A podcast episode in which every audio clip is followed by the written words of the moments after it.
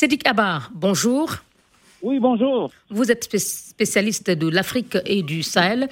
Au Niger, une manifestation de la société civile qui était prévue dimanche dernier contre la présence des bases militaires étrangères, dont françaises au Niger, a été interdite à la suite d'un périple judiciaire. Que s'est-il réellement passé? Alors, à la suite des événements du vendredi 26 novembre à Terra au Niger, au cours desquels euh, l'armée française a ouvert le feu sur des personnes qui tentaient de bloquer un convoi en transit pour le Mali, passant par le territoire du Niger.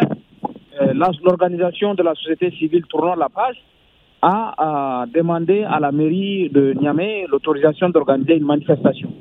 La, la, mairie de Niamey avait donné un avis défavorable, mais tournant la page a esté en justice et le tribunal de Niamey a ordonné que la manifestation se tienne avec l'encadrement euh, des forces de l'ordre. Et ça, c'était le vendredi 3 décembre. Ça, c'était le vendredi, justement.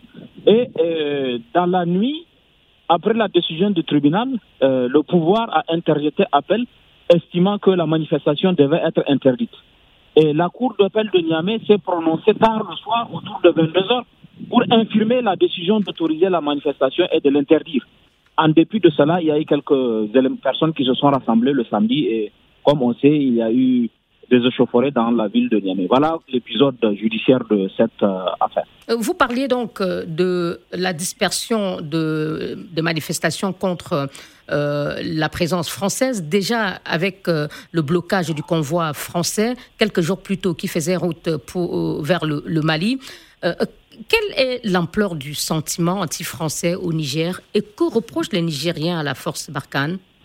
Non, c'est important, c'est que la question est importante. Euh, moi, je suis meurtri en tant que Sahélien et même en tant que Nigérien, que l'on puisse manifester contre la France à Paris ou à, Marseille et qu'on ne puisse pas manifester contre la France à Niamey ou à Bamako. Euh, la liberté d'expression, elle doit être la même. Et c'est même paradoxal que, euh, par exemple, à Paris, on peut autoriser une manifestation contre la présence de Barkhane au Sahel, mais qu'on l'interdise à Niamey au point de disperser des gens. À partir de là, euh, je pense qu'il euh, euh, y a une mauvaise lecture de la part des dirigeants français de la situation au Sahel et particulièrement au Niger. Ceux qui manifestaient à Terra ne sont pas des gens qui sont instrumentalisés par la Russie ou par une main invisible. Ils ne connaissent ni Moscou ni Wagner, mais c'est des gens qui estiment que la présence militaire étrangère de façon générale, et particulièrement française, n'a rien apporté à la sécurité au Niger.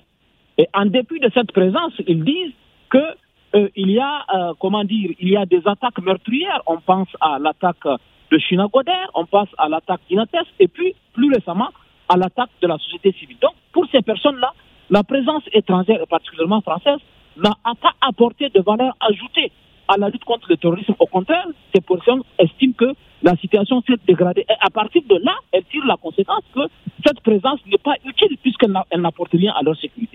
Voilà comment euh, on en est arrivé là. Et je pense que si on ne lit pas correctement euh, les, événements en disant que oui, c'est Moscou qui est derrière, que voilà, il y a des réseaux sociaux qui sont alimentés par je ne sais quelle main invisible, on n'aura pas une lecture correcte de la situation.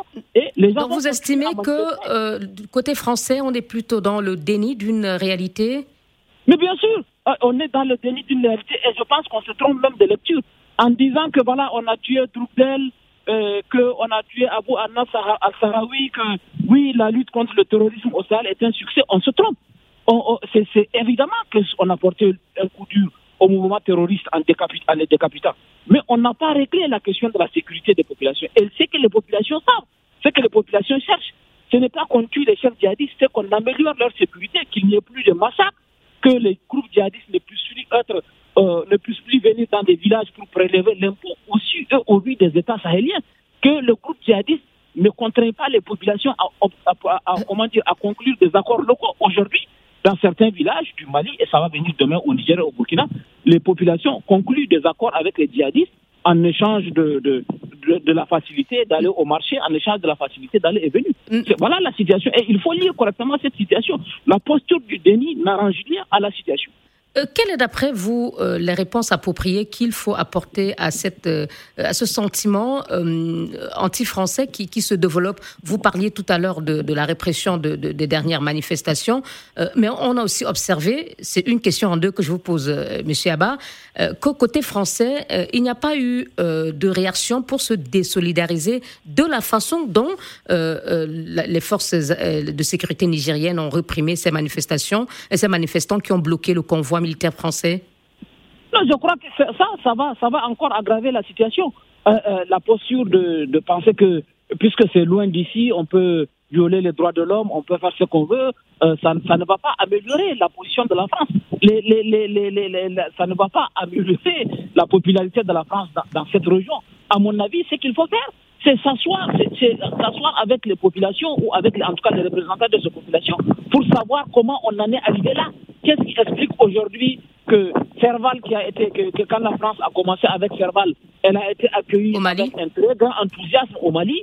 Et aujourd'hui, il y a un rejet dans tous les pays de, de, de, de l'opération Balkan et de la présence étrangère. Il faut s'asseoir, il faut avoir une lecture commune et il faut envisager des solutions avec les populations. Cette guerre, on l'amène au nom des populations. On ne peut pas la gagner sans les populations et on ne peut surtout pas la gagner contre les populations. Docteur Sédic Abba, merci beaucoup. Vous êtes euh, spécialiste de l'Afrique et du Sahel.